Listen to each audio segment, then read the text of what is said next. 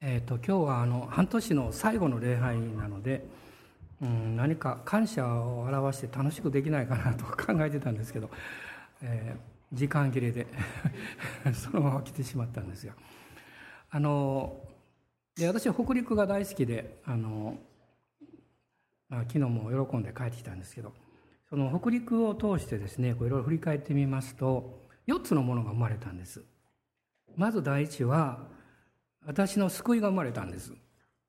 で私は1964年に、えー、北陸に行きました。一人で夏にですね、まあ、一人旅というか、まあ、人生って何だろうかなんて考えながら行ったんですけども、まあ、それがきっかけになって翌年私はイエス様と出会ったんです。すごく大きなことでしょ？二つ目はですね私の妻が生まれたんです。アーメン隣の部屋におります 拍手してあげてください。えー、3番目はね3人の子供たちはみんな北陸で生まれたんです。あの金沢の病院で出産をしました。うちの息子も娘たちもみんな北陸生まれなんですね。で4つ目はこの CPM クリスチャンパワーミニストリーズが生まれたのが北陸なんです。あの今年の11月でえー、ちょうど20年になります。で昨日も、えー、そのきっかけになったご夫妻も集会に来てくださってまして私お祈りしてる時にそのことをすっごく思い起こしてね感謝でいっぱいになりました。で安心をした時にこう祈ったんですね。神様あなたがこの姉妹に願いを与えられてそして、えー、主が私にそれを語ってくださってこのミニストリーが生まれました。一人のどんな働きもそうですけど最初は一人の人なんですね。そしてもうあと5ヶ月ぐらいで20年になるんですけどこの20年の間この九州から東北まで北海道は私行ってないんですその集会には。でも九州から東北までですねもう何千人という人たちと出会って祈ってきました。たった一人の人の祈りから始まったんですね。でまあ、その中で今も関東でもそうですし中越でもそうですしそれから、えーまあ、北陸の新しい働きでもそうですがやはり神様がこの鍵になる、まあ、キーパーソンというかそういう人を選んでおられるんですね。そういう人を通して主が語られるんです。で私は導きを受けていくわけです。その大半がですね姉妹なんですよ。ちょっと誇りに思ってください女性の方姉妹なんです。もうルデアのような人が日本にはたくさんいるんですね。で私はそのことを考えた時に神様に従うっていうことはすごいことだなと思いました、まあ、私の教会でもこの CPM との関わりを通してこの教会においでくださった方結構いらっしゃると思うんですね。で今5つ目のことが生まれようとしてるんです。リバイバルなんです。すごいでしょ？みんな燃えてるんですよ。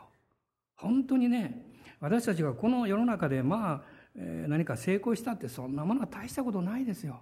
いずれあなたの手から離れていくんですからね。でも、魂の救いというのは永遠に関わっていくんです。イエス様は朽ちない食物のために働きなさいとおっしゃいました。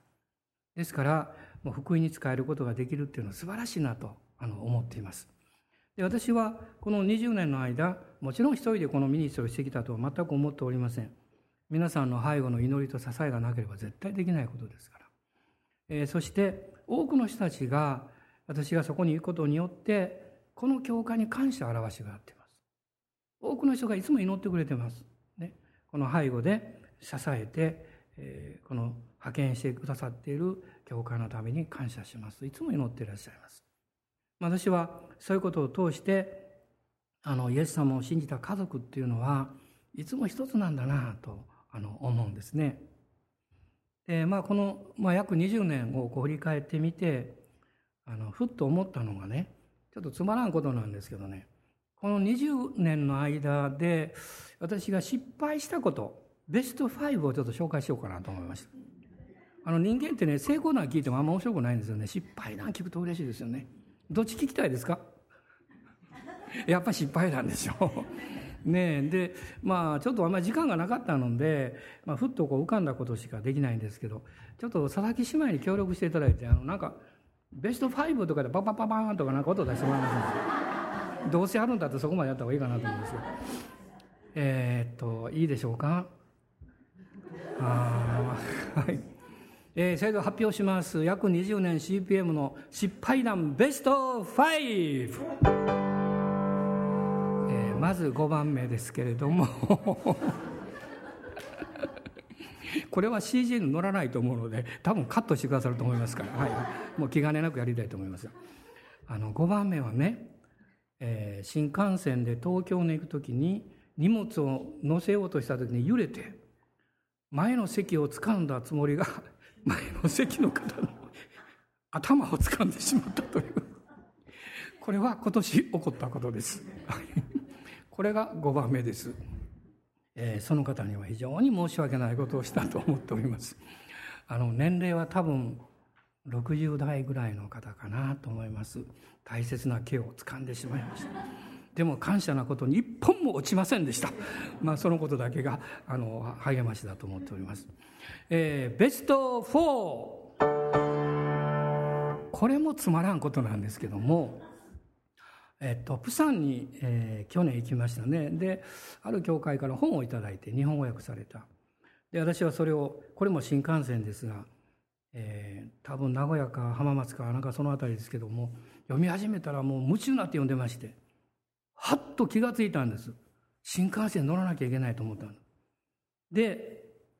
気がついた時に、ホームの両方に新幹線が止まってました。どちらに乗ったらいいか一瞬わからなくって。慌てて飛び乗ろうとしたんですが、間違ってることが分かったので、反対側に走っていったら、ちょうど、本当はやってはいけないんですけどね、知らなかったもんですから、ドアが閉まる直前だった。で、私慌てて走っていったら、そのスーツケースがドアに挟まれました。そして新幹線を停止させてしまいました。ね、その後で、あの、駅員さんが走ってきましてね、で私ごめんなさいって言ったんですけど、その駅員さん、信仰のある人でね、パッと開けますから、パッと入ってくださいって言われたんです。で、パッと開けたらさっと入りました。ドアが閉まって、えー、無事に行くことができました。で、もしその人がね、パッと開けたらパッと抜いてくださいって言って私を閉められて、そのまま新幹線が行ってたと思うんですけど、まあこれが今ちょっと思い起こす、まあベスト4かなと思います。えー、それではベスト3。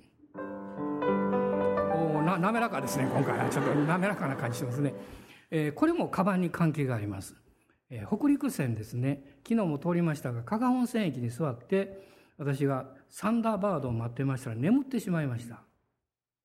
こうして眠ってしまってはっと気がついたら目の前にサンダーバードが止まっておりましてそれに乗らないといけないですね。やばいと思って走って飛び乗ったんです。気がついたらスーツケースがベンチに残ったままでした。私慌てて飛び降りてそのスーツケースを掴んでまた電車に乗りましたらちょうどドアが閉まって無事に大阪に帰ることができました。おそらく窓から私を見ていた人が一番ハラハラしていたんじゃないかなと思います。ねあのおじさん何してるんだろうかと 思ったと思いますけど、まあ、神様の恵みで帰ることができました。えー、ベスト2ですね。えー、ここからはかなり古い話になります。これも東京の話ですが、東京から、大阪に帰ってくる途中ですね、新幹線の中で、レモンジュースとレモンチューハイを間違って買って半分飲んでしまいました で、お腹が空いていてですね、私はあの中でね、新幹線の中で、あの、ソーセージの なんかありますね、こうセットみたいな。で買いまして喉が渇いたから飲み物買わなきゃと思って行ったんですけど何買っていいか分からなくってパッと見るとレモンの絵を描いたなんか缶ジュースみたいなの置いてましたから「はいこれ買います」って買ってねで席に戻って飲んでましたらちょっと苦いんですけどまあこれはわさびかなんかのあれかなと思ってしばらくすると顔がほてってきましてですね何か分からなくってでそれであの鏡のあるところに行ったらなんと真っ赤な顔をした人がそこに立ってるんです。誰だこれはと思ったら私だったんですね。で、どうしてか分からなかったんです。で、席に戻ってその飲んでいた缶を見ると小さく「チューハイ」とこういうふうに書いておりまして、あこのせいかと思ったんですけど、まあ、日頃アルコール飲まないものですから周りが早いんですね。で私は祈りまして「主よ新大阪に着くまでなんとかこの顔を なんとかしてください」であの無事に新大阪に着いた頃には普通に戻っておりました。この話がすっかり有名になりましてしばらくの間行くたびに若い子が私指さして「チューハイチューハイ」と言ってましたけどもこれがベスト2です、えー、それではいよいよベスト1を紹介します。CPM 失敗談ベスト 1! これも古い話になります、はい、集会に行くのに飛行場を間違えた。という話です。あのえー、その頃はあの東北に行っておりましたから、えー、日曜日の夜と月曜日に、え、集会を計画しまして礼拝が終わって、えー、すぐに私はあの飛行場に行ってそれで盛岡に行く予定を立てていました、まあ、ちょうどその時に、えー、数名の方が関空に行く予定があったので私は「あ一緒に行こう一緒に行こう」って言ってですね慌てもんですからチケットもチェックしないでそのまま関空に行きまして彼らは国際線に行きまして、私は国内線に行きまして、カウンターで私のチケットを見せましたら、そのカウンターに座ってた綺麗な人たちが私の顔を見て、かわいそうな顔してるんですね。どうしたのかなと思ったら、あのお客様、空港が違っておりますかって言われまして。もう本当にびっくりしました。もう本当に頭の中真っ白ですね。で、よく見ましたら、そのチケットは大阪空港からになってまして。で、もうすぐに電話したんですけど、まあ、関空から大阪まではね1時間かかるので間に合わない。本当に勘が狂ったっていうのはこのことかなと思いました。どうしようもないでしょ。で私はすぐに、えー、盛岡に電話しまして。で申し訳ないんですが勘が狂って関空に来てしまいました、まあ、そこまで言いませんでしたけど。それで、えー、夜の集会には間に合いそうにないんで。でも必ず今晩中に行きますから。で集会に来られるであろう方たちに連絡をして講師が今日来ないので明日来てくださいと連絡をしてくださいというふうに連絡を取りました。でそれから、えー、新大阪まで行って東京まで行って最終の東北新幹線に乗って盛岡に着きました。11時58分だったと思います。夜ですね。約束通りその日中に着いたわけです。でまあ私はね最初はもう申し訳ないなと思ったんですけどもでもあの電話をした後でね賛美がね湧き上がってきたんですよ。不思議ですね。クリスチャンって私はこんなに厚か厚かましい人間だと思ってなかったんですけどなんか嬉しいんですね。喜びが湧き上がってくるんですよ。そしてその賛美がなんとその日曜日の午後から真夜中までずっと心の中で賛美が続いておりました。それが主の勝利という賛美なんです。今日ね、私ね、皆さんのそれを賛美したいと思って、ちょっと良いお願いしたんですね。今日ひょっとしたら、私とよく似たヘマをしている人がいると思います。あ、いたかもわかりません。はい。でも、私たちはイエス様の前に出る時にもういつも恵みがあってね、支えがあって力があるんですよ。感謝します。今立ち上がりましょう。そしてこの賛美を一緒にしたいと思います。えどうぞご一緒に賛美してください「主の勝利」という賛美です、え一緒に歌ってください。前の方でですね。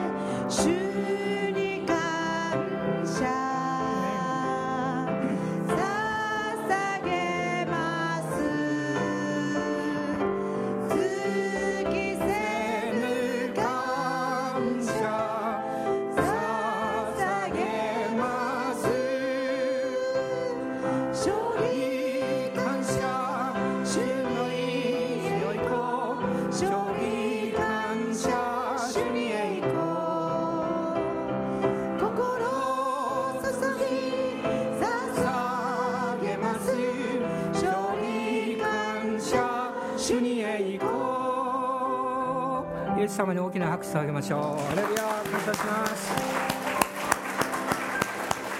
えー、大人の方にね失敗しても大丈夫とおっしゃってください。そしてお座りください。ね。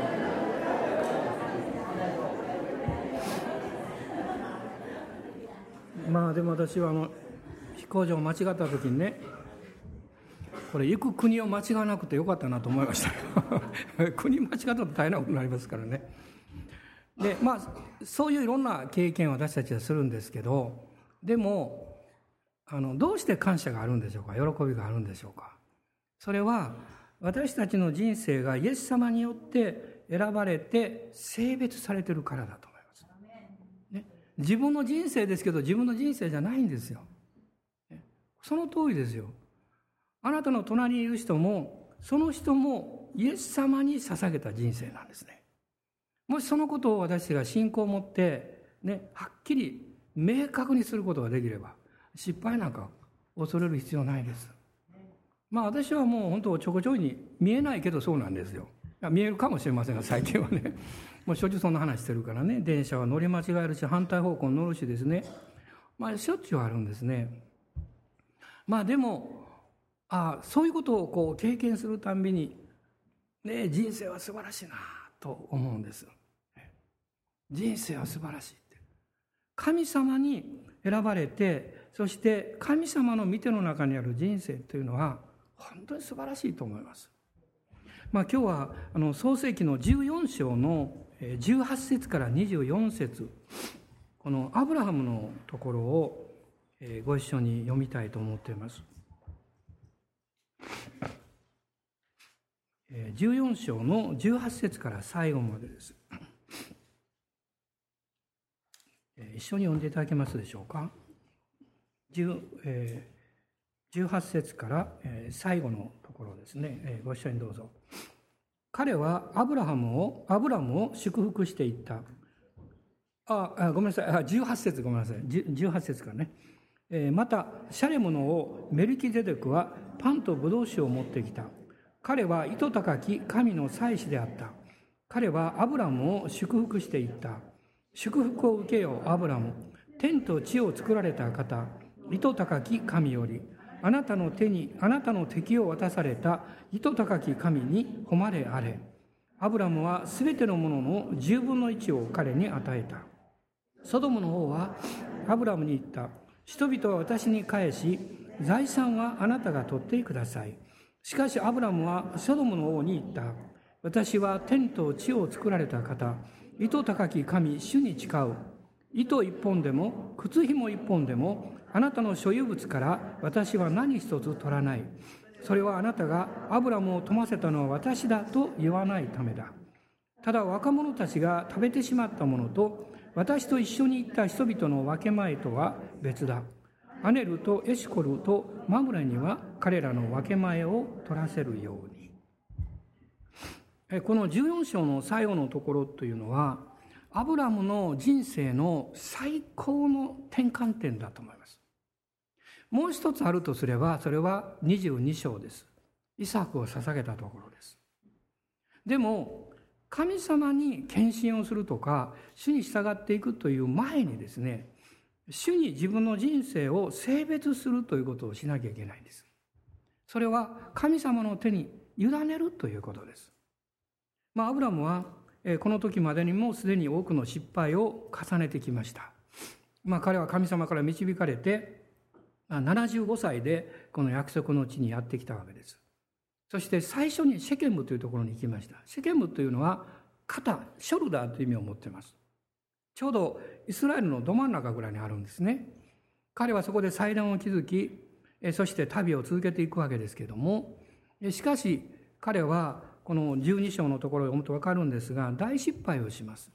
エジプトに下っていって自分の奥さんを妹だと偽ることによって彼はなんとですね悪いことをして儲けるわけです。ね、エジプトの王様は喜んで彼にたくさんの財産財宝をくれるんです。奴隷までもくれるんです。それが彼の人生にとって後にいろんな災いを生み出していきます。おそらくそのえその災いの一番大きなものそれはおそらくですねはっきり書いてないんですけど多分そうだと思うんですね私は。ハガルはこのエジプトで得た奴隷の一人だと思います。あの彼女はエジプトのあの女奴隷だったんですね。でどうしてアブラハムがそのさらに、えーまあ、使えるしもべとして奴隷として彼女を持つことができたのかこれはエジプトだと思います。まあ、その後皆さんが想像すればできる考えることできるわけです。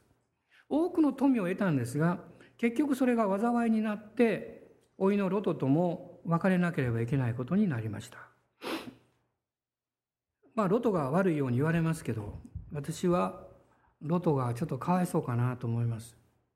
ロトはある意味でおじさんのアブラムに裏切られたわけです。このおじさんについていくならば素晴らしい人生があるだろうと思ってついてきたのにねおじさんって案外嘘つきでそして自分中心で白状な人間だなって。ね、世の中の富を得るために嘘もつく。おそらく彼はその時に神様を信じるだけでは不十分だと思ったのかもわかりません。その信仰を持ちながら同時に知恵を尽くしてこの世の富財産を得なければいけないと感じたのかもわかりません。もしロトがそういうふうに思ったとすればこれはまさにアブラムの責任です。私たちはそういうことを考えるときに、まあ、自分があのどういう生き方をしているかということが家族や前の人々にとって非常に影響を与えているんだなということを覚えなきゃいけないと思うんですね。前の人々の失敗を見るときにああそれはその一部はまさに自分の失敗なんだと私の弱さなんだということを否定できないと思います。アブラムはその中で、まあ、ロトとその家族を奪い返すということを、まあ、まあ、偉業を成し遂げるわけです。この14章の、えー、13節以降をずっと読んでいきますと、えー、彼は訓練した家のあの家来たちしもべたち318人を召集してダンまで追跡したダンというのはイスラエルのずっと北の方なんですよそこまで追っかけていってロトやその捕虜を取り戻してきた。戦うことができる人々が318人いたということは、子供やお年寄りや女性を含めると、このアブラムのもとには優に1000人を超える人々がいたということがわかります。彼はそのリーダーだったんですね。リーダーであるということは、何よりも霊的な責任を一番負わなきゃいけないんです。どんなリーダーでも弱さを持っています。人間的にはあの、まあ、不完全ですね失敗も多いですし弱いところも多いですでも霊的には失敗が許されないんですよリーダーはそれは霊的影響力というのが最も他の人々の人生に深く関わっていくからなんですアブラムはその自分の弱さの中でうめきながらこの神様に導かれたその歩みということをしていたわけですが、彼が勝利を得て帰ってきた時の彼の気持ちはどうだったんでしょうか私はね、勝利は取ったんだけれども、本当に内側からの喜びがなかったんじゃないかと思います。確かに、えー、ロトを奪い返すことができた。ね。戦いには勝つことができた。でも彼の心の中は敗北者だったんじゃないかなと思います彼は自分の弱さ、自分の不完全さ、自分の過去の過ちというものを、この具体的に見て、そしてそこに対して何らかの、まあ、手段を講じただけであって、本当の勝利はなかったんだと思います。皆さん、私たちも、その自分の生活をこう見ていくときにですね、その外側の現れというものが、内側から出たことであるということを考えたときにね、その一つ一つのことに対する責任を回避することができないなと思います。その時に私たちはどうしたらいいんでしょうか一つの道を神様がいつも示しています。それは、えー、箇所にも書かれていますね。へり下ってあなたの神と共に歩むことではないか。へり下ってあなたの神と共に歩むことではないか。皆さんどんなことがあっても私たちが世の中を追いかけることはやめましょう。私たちが人を追っかけることはやめましょう。私たちが自分のを願っていることが実現するためにそれを追っかけていくようなことはやめましょう。神様はあなたの人生をご存知です。あなたにとって一番必要なことは必ず主が与えてくださいます。ダビデは多くの失敗を通してこう言いました。恵みと慈しみがいつまでもあなたを追ってくるでしょう。私たちを追ってくるでしょうと言いました。私の人生はまさに何か良いものを追っかける人生ではなくて、主に従うことによって良いものが私たちを追っかけてくる人生に変えられるんですよ。雨でしょうか？これは素晴らしいことです。そのためにあなたの人生がまず100%神様に性別される必要があるんです。性別するというのは主の御手に委ね切ることです。お任せすることです。アブラムが勝利の中で失意を持って帰ってきた。この時に一人の人物が現れました。シャレムの王メルキゼデクという人物です。彼はこの旧約におけるイエス・キリストの雛形でもあるわけです。まあ、シャレムっていうのはサレムのことですね。このエルサレムのことを代表しています。彼は義の王と言われた人物です。彼は系図がないんです。ね、どういう生まれかわからないんです。しかしその人物が突然もう千人を超える族長であるこのアブラハムの前に現れたんです。突然現れたんです。この18節にですね、ただこう書かれています。彼は意図高き神の祭司であった。アブラムはこのメルキゼデクとの出会いによって3つの新しい体験をしていきます。この3つの体験は彼の人生そのものを神の御手に委ねて性別していくということを導いていくわけです。まず第一のことは、神に立てられた器を通して与えられる油注ぎの恵みということを経験します。彼はこれまでですね、神様から直接聞いて、神様から直接命じられて行動してきました。彼はこれまで誰一人として誰かに安守されて祈られたことはなかったんですよ。突然、このメルキゼデクという人物が現れて、この19節を見ると、彼はアブラムを祝福していった。祝福を受けよう、アブラム。とこう言いました。よく考えていただきたいんです。偉大な人物であるアブラムがそこにいます。その後ろにはですね、勇者らしき人々がたくさん立っています。そしてたくさんの人々がその周りにいるわけです。突然、この人物が現れて、アブラムよ祝福を受けようと言ったんです。霊的祝福というものは、権威の上の人が権威の下の人に与えるものなんです。もしそんなことをですね、見ず知らずの人が現れて突然したとすれば、これはとっても失礼なことですね。アブラムもそれを拒絶したかもわかりません。でも彼はそうしませんでした。アブラムはその祝福を受けたんですね。その第二テモテの一章の6節と7節を読んでいただきたいんですが、テモテの第二の手紙の一章の6節と7節です。ご一緒にどうぞ。それですから私はあなたに注意したいのです。私の暗視をもってあなたのうちに与えられた神の賜物を再び燃え立たせてください。神が私たちに与えてくださったものは臆病の霊ではなく力と愛と慎みとの霊です。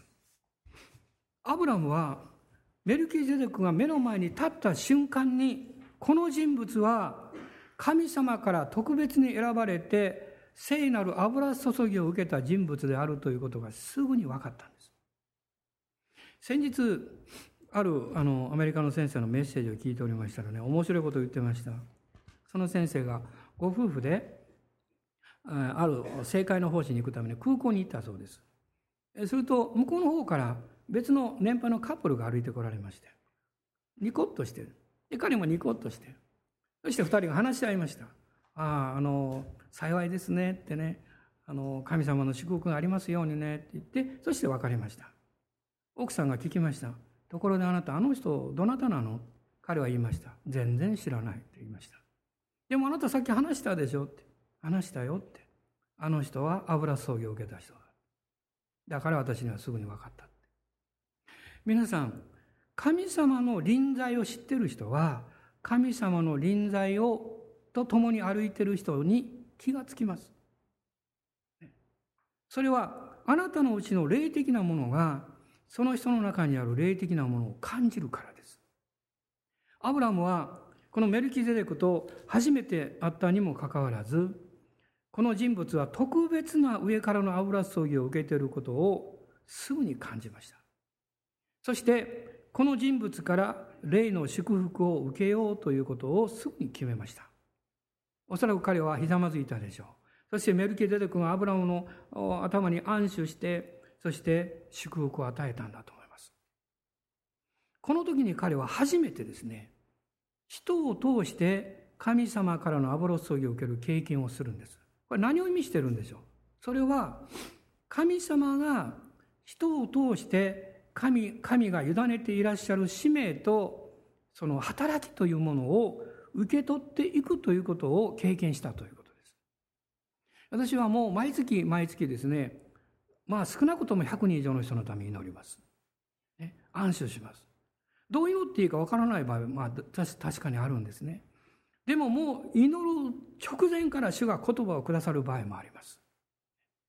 そして、祈ろうと思った瞬間にですね、ああ、神様はこの人にこういう賜物と将来の導きを与えておられるなと分かる場合があります。それは主が教えられるわけです。そしてそのことを語ります。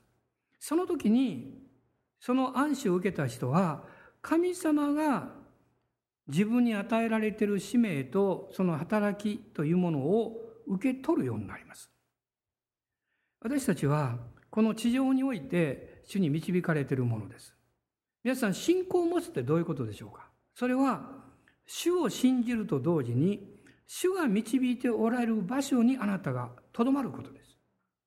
あなたが主が導いておられる場所にとどまるならば、神様が導いておられる人々に必ず出会います。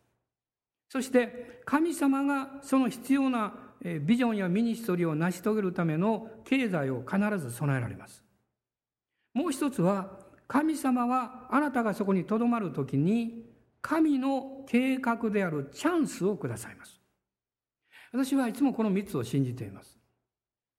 体調が良くても悪くても、そんなことは大した問題じゃありません。主が導かれているところにいるかどうかが問題です。今日どうでしょうか？あなたは主が導かれて今日私はここにいるんだと確信していらっしゃいますか？アーメン感謝します。それであるならば3つのことをいつも期待していいんです。ね、主が導かれる人々と出会い、私のすべての必要を主が満たしてくださり、主がこれから私が歩むべきであろうその導きのチャンスも与えてくださると信じることです。神様の導きにはいつもその三つのものがついてくるんですよ。アブラムはこのメルキゼデクの霊的祝福を通して非常に力を受けるんです。そして彼はその瞬間に自分がすべきことをすぐに教えられます。ピリピリとの手紙の2章の中に、まあ、開いてみましょうか。えー、開いていただきますか。2章の、えー、ピリピ書ですね。2章の13節と14節です。13節と14節。ご一緒に読んでください。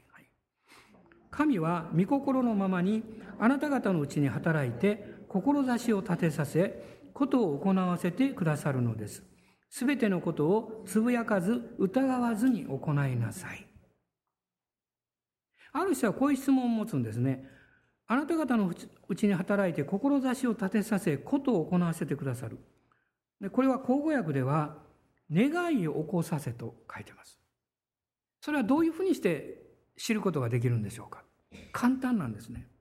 神様が導かれたその場所、その地に行くことです。そのところに立った瞬間に願いが与えられます。何をすべきかがわかります。聖書を見ていくとそういう例をたくさん見ることができるわけです。ルデアはパウロを通して福音を聞いて家族が救われました。その瞬間に私が今すべきことはパウロをはじめこの4人の、えー、主に仕える器たちをもてなして彼らが自由にこの町で福音を伝えることができる支え、サポートをすることだとすぐに分かりました。コロネリオは祈りの中でペテロを招くようにという見つかりからの声を聞きました。彼は躊躇することなく、百人隊長という社会的にも非常に立場のあるところにいた彼が、へり下ってペテロとその仲間たちを迎えました。その時にペテロが言いました。どうぞお立ちください。私も同じ人間なんですよと言いました。そのへり下ったコルネリオに神様は精霊の油注ぎを惜しむことなく与えられました。聖書を見ていくと、人々が神様からのメッセージを受けたり、神様からの導きを受けたり、そして神様からの特別な経験をするとき、そこにはいつも共通の条件があります。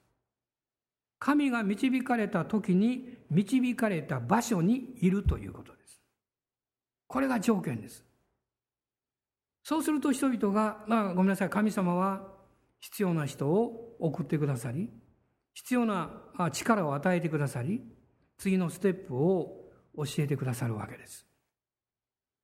私が今までですね、あの、出会った人の中で、あの、本当に人は見かけによらないなと思った瞬間がありました。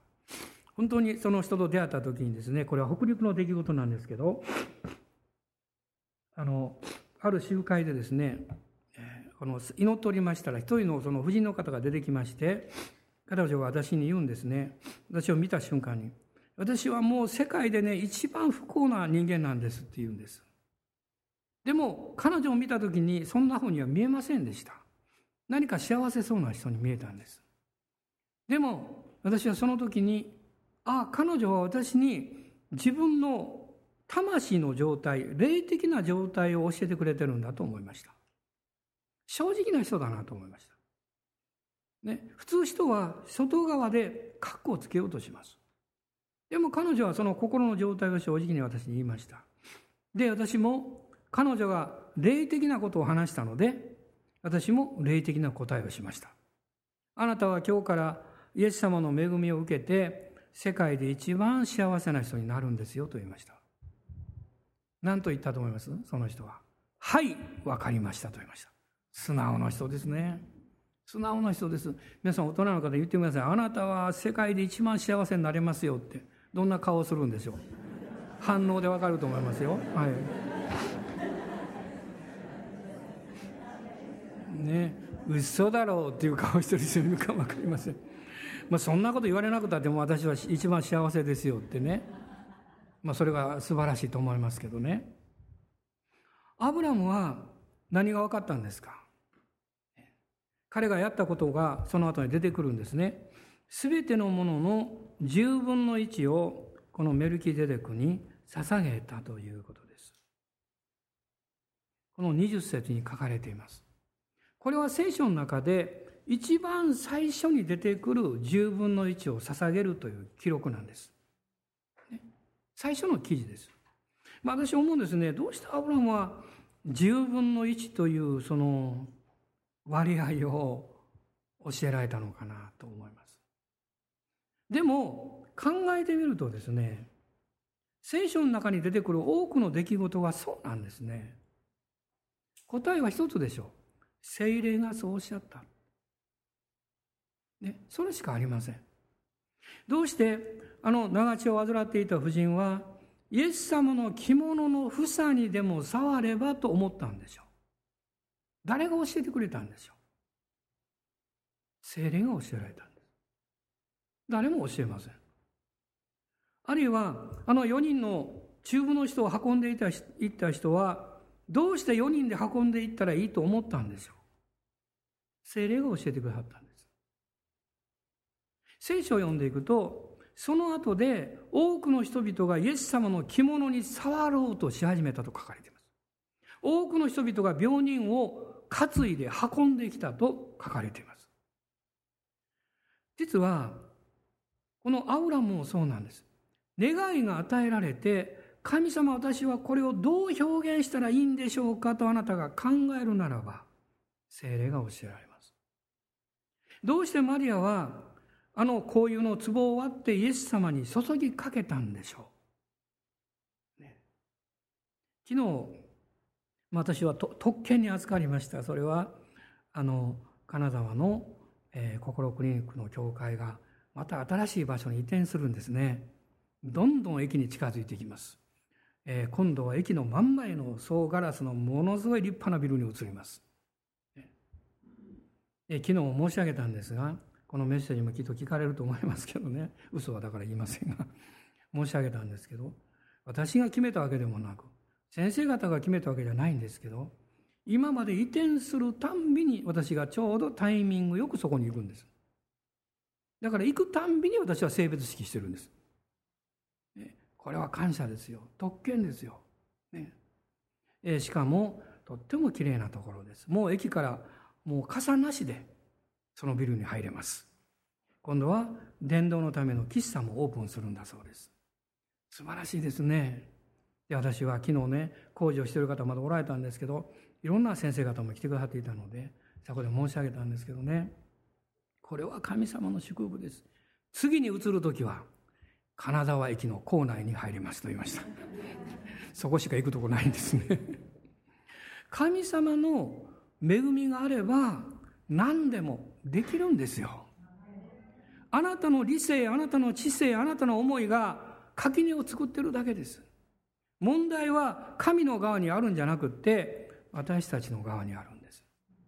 私たちの側が、ここはダメだろう、これ以上は無理だろうというふうに垣根を作ることですよ。それを取っ払ってしまうんです。神様あなたならばできますと信じるんです。御言葉を考えるんです。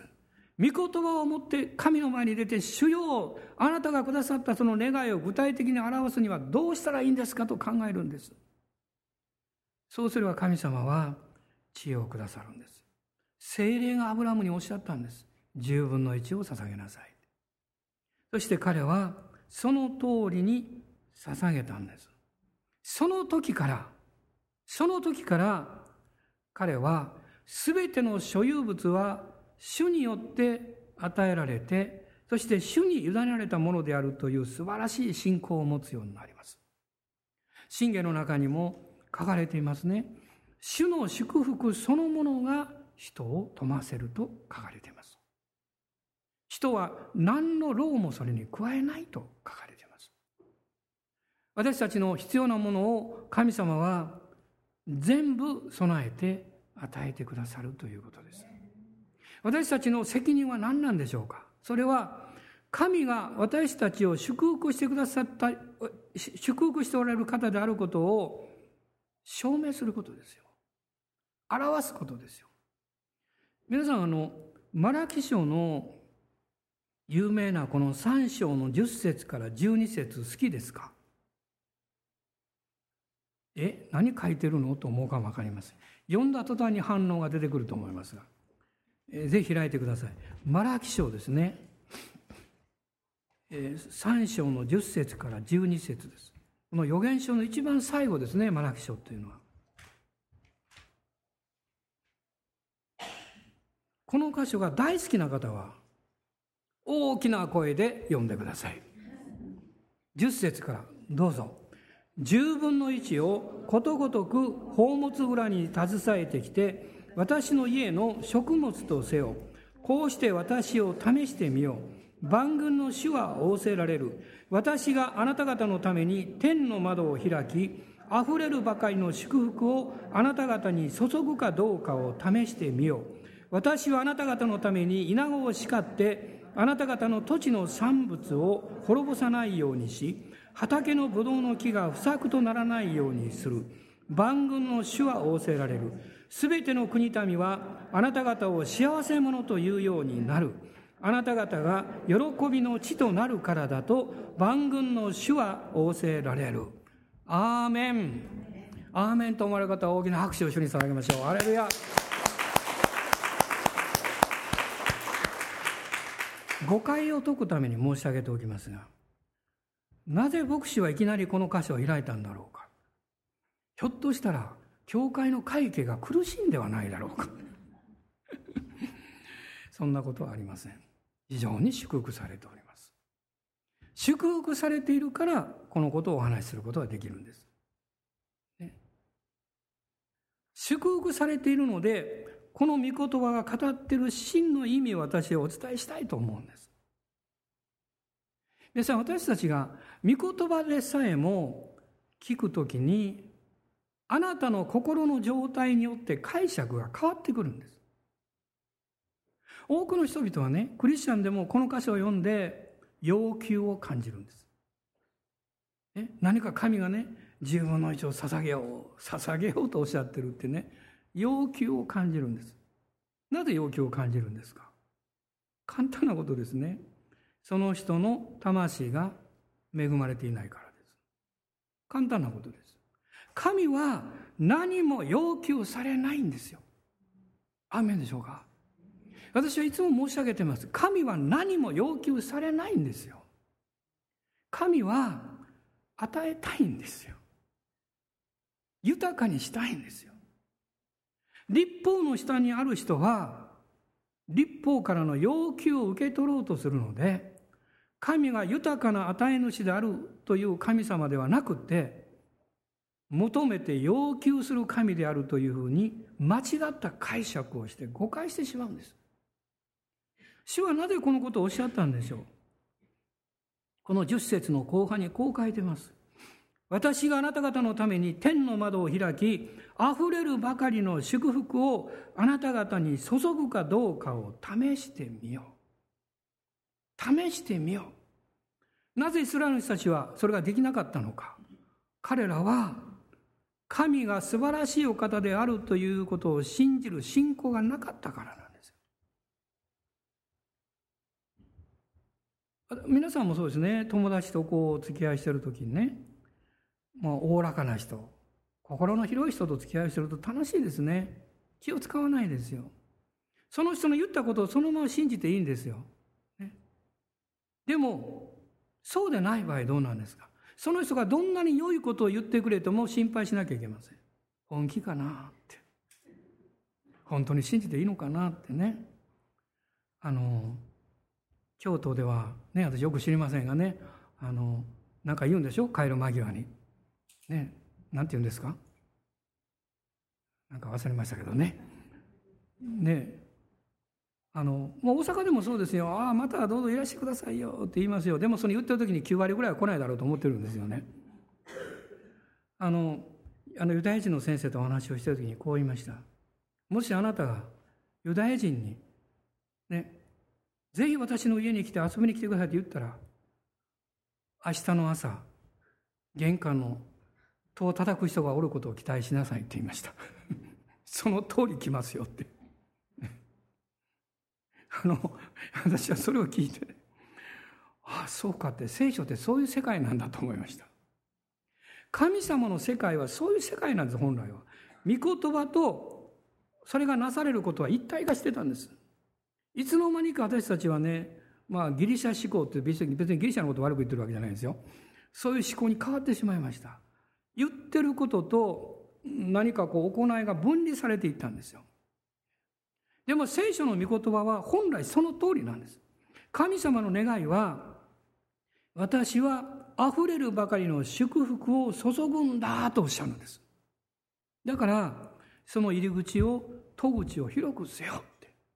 アブラムはその啓示をもらったんですよ。その信仰をもらったんですよ。だから捧げたに過ぎないんです。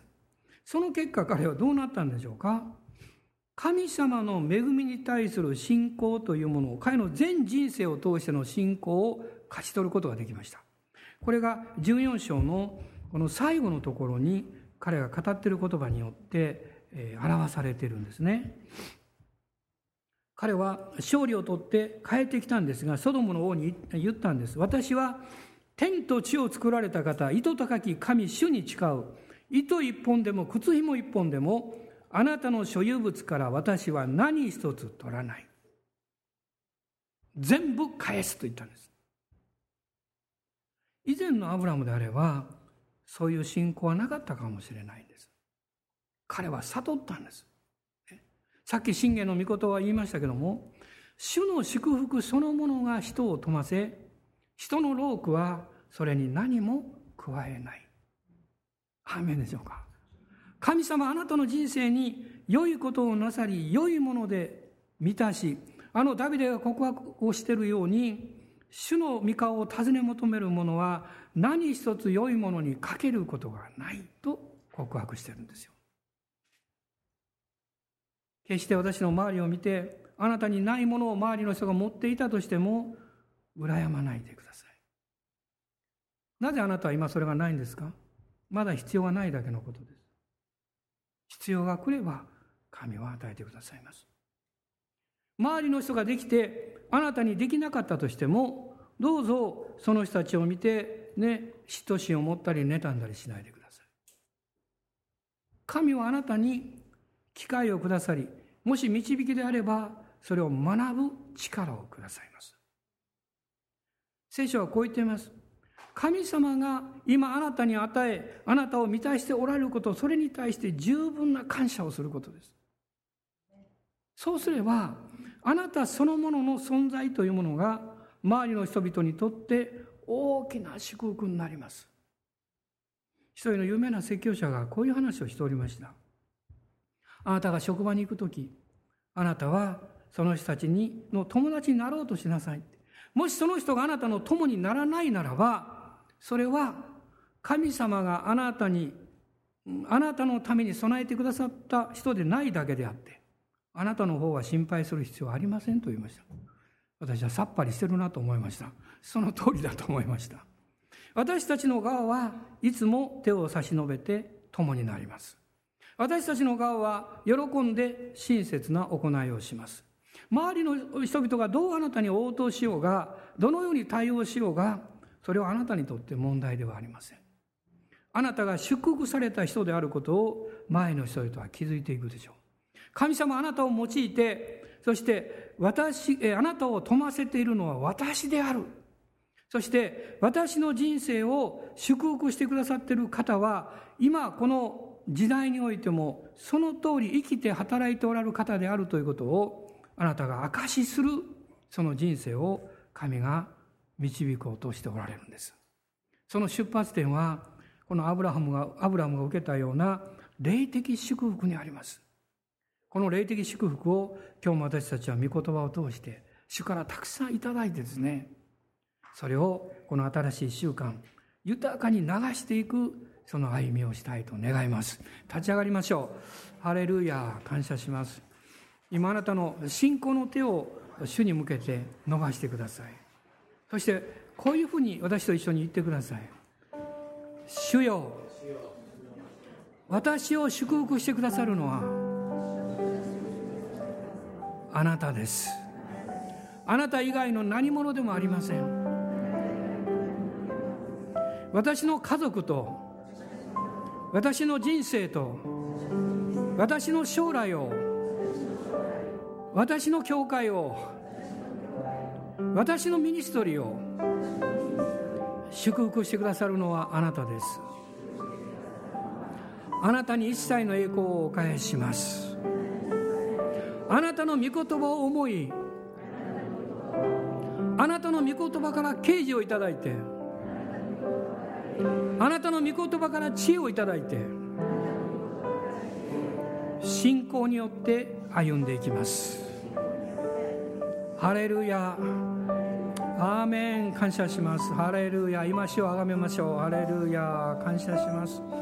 おーイエス様。感謝します。ハレルヤ。ハレルヤ。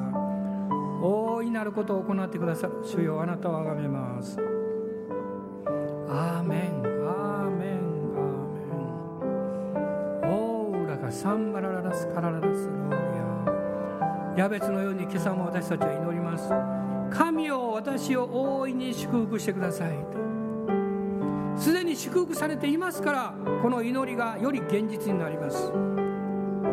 これ以上与えられる恵みと祝福は全て他の人々に流すためです。多くの必要としている人々にこの恵みを流すためです。ハレルヤ感謝します。アーメン感謝します。ハレルヤ。おーハレルヤ。勝利は主のものです。この勝利を私たちは主に自分の人生をお任せすることによって性別してたことによって勝ち取ってまいりましょう。アーメンハレルヤハレルヤおーハレルヤ主よ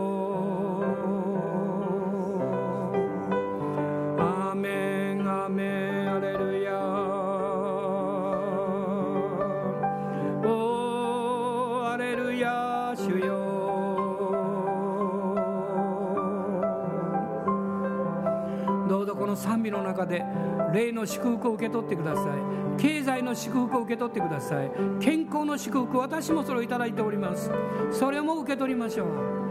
あなたの家族の祝福将来の祝福を今受け取りましょう。神はケチな方じゃありません。神は良い方なんです。だから私たちはアブラムのように心開けます。信仰の手を差し伸べます。御言葉の前にへり下ります。そして主よ感謝しますと恵みをいただきます。アーメン。ハレルヤ。今どうぞ賛美を捧げてください。あなたの霊の賛美の中であなたの家族のことを感謝してください。お仕事を感謝しましょう。あなたの将来を感謝しましょう。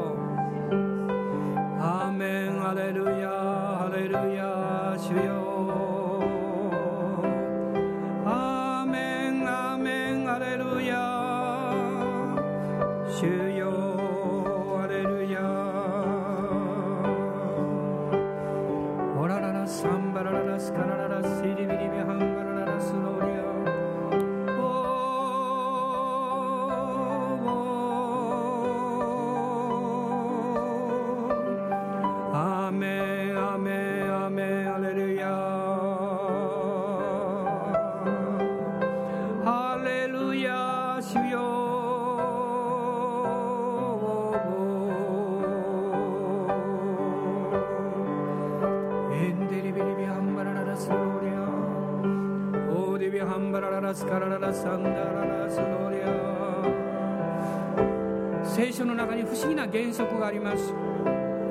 しゃるんです。私は豊かなものを豊かにし恵もうと思うものを恵みと主はおっしゃるんです。なぜなんですか？それは信仰を働かせる人々だからです。信仰を働かせた時にあなたが今何をなすべきかを精霊が教えてくださるんです。おーハレルヤ感謝します。私たちは恐れません。主よ大胆に信じます。オーラがサンバラララスローリア。私たちは世界をキリストの皆によって勝ち取っていきます。福音によって世界を勝ち取っていきます。人々が誰一人として滅びに行くことを許しません。イエス様の贖いの力が全ての人のためであることを宣言します。アーメン。感謝します。ハレルヤ。ハレルヤ。オーラがサンバラ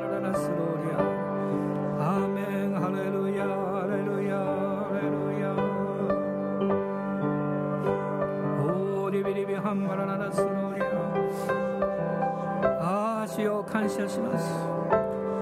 今日もしあなたが誤解をしておられて神様をどこか小さなお方のようにケチなお方のように考えていた部分があればそれを悔い改めましょう。主は豊かな方です。神様あなたから何一つ欲しいとはおっしゃいません。神はあなたに与えたいんです。お父さんですから。あなたを祝福したいんです。私たちの心がかたくなになっちゃいけません。私たちの心が悲願だりしちゃいけません。私は神に感謝を捧げるんです。主よありがとうと言うんです。私に与えられていることを感謝します。与えられていないことも感謝します。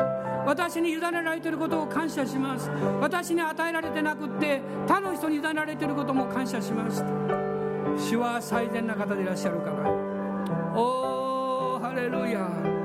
あなたの心から嫉妬心や妬む心や競争心や怒りや苛立ちやもろもろのこの愚かなものを捨て去りましょう。神は平和と義と喜びを持ってあなたの心を支配してくださいます。嫌なことを言われてもどうぞ復讐しないでください。辛い経験をしてもその人に対して嫌な思いを持たないようにしましょう。祈りましょう。主よあなたが許してくださったように私も許しますどうぞ主よ私を憐れみの器に変えてください。へりくだった器に変えてください。喜びと笑いで感謝でいつも満たしてください。ハレルヤ。おーハレルヤ。オーラがサンバラララスカラララスローリア。ハレルヤ。ハレルヤ。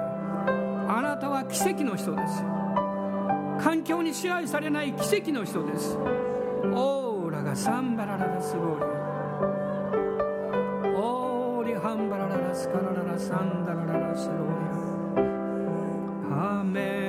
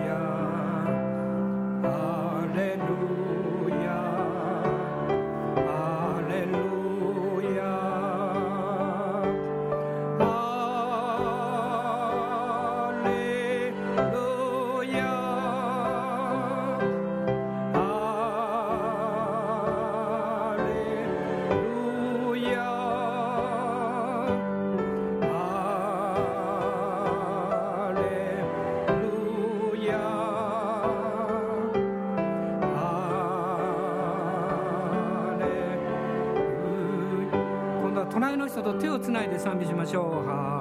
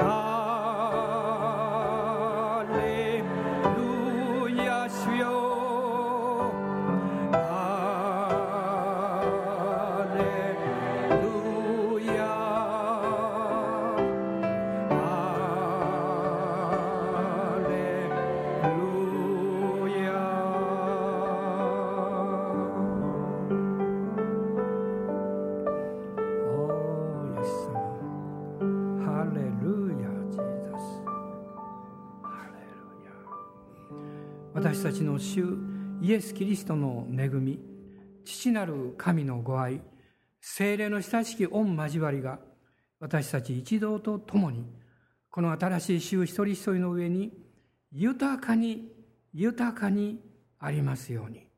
アーメン。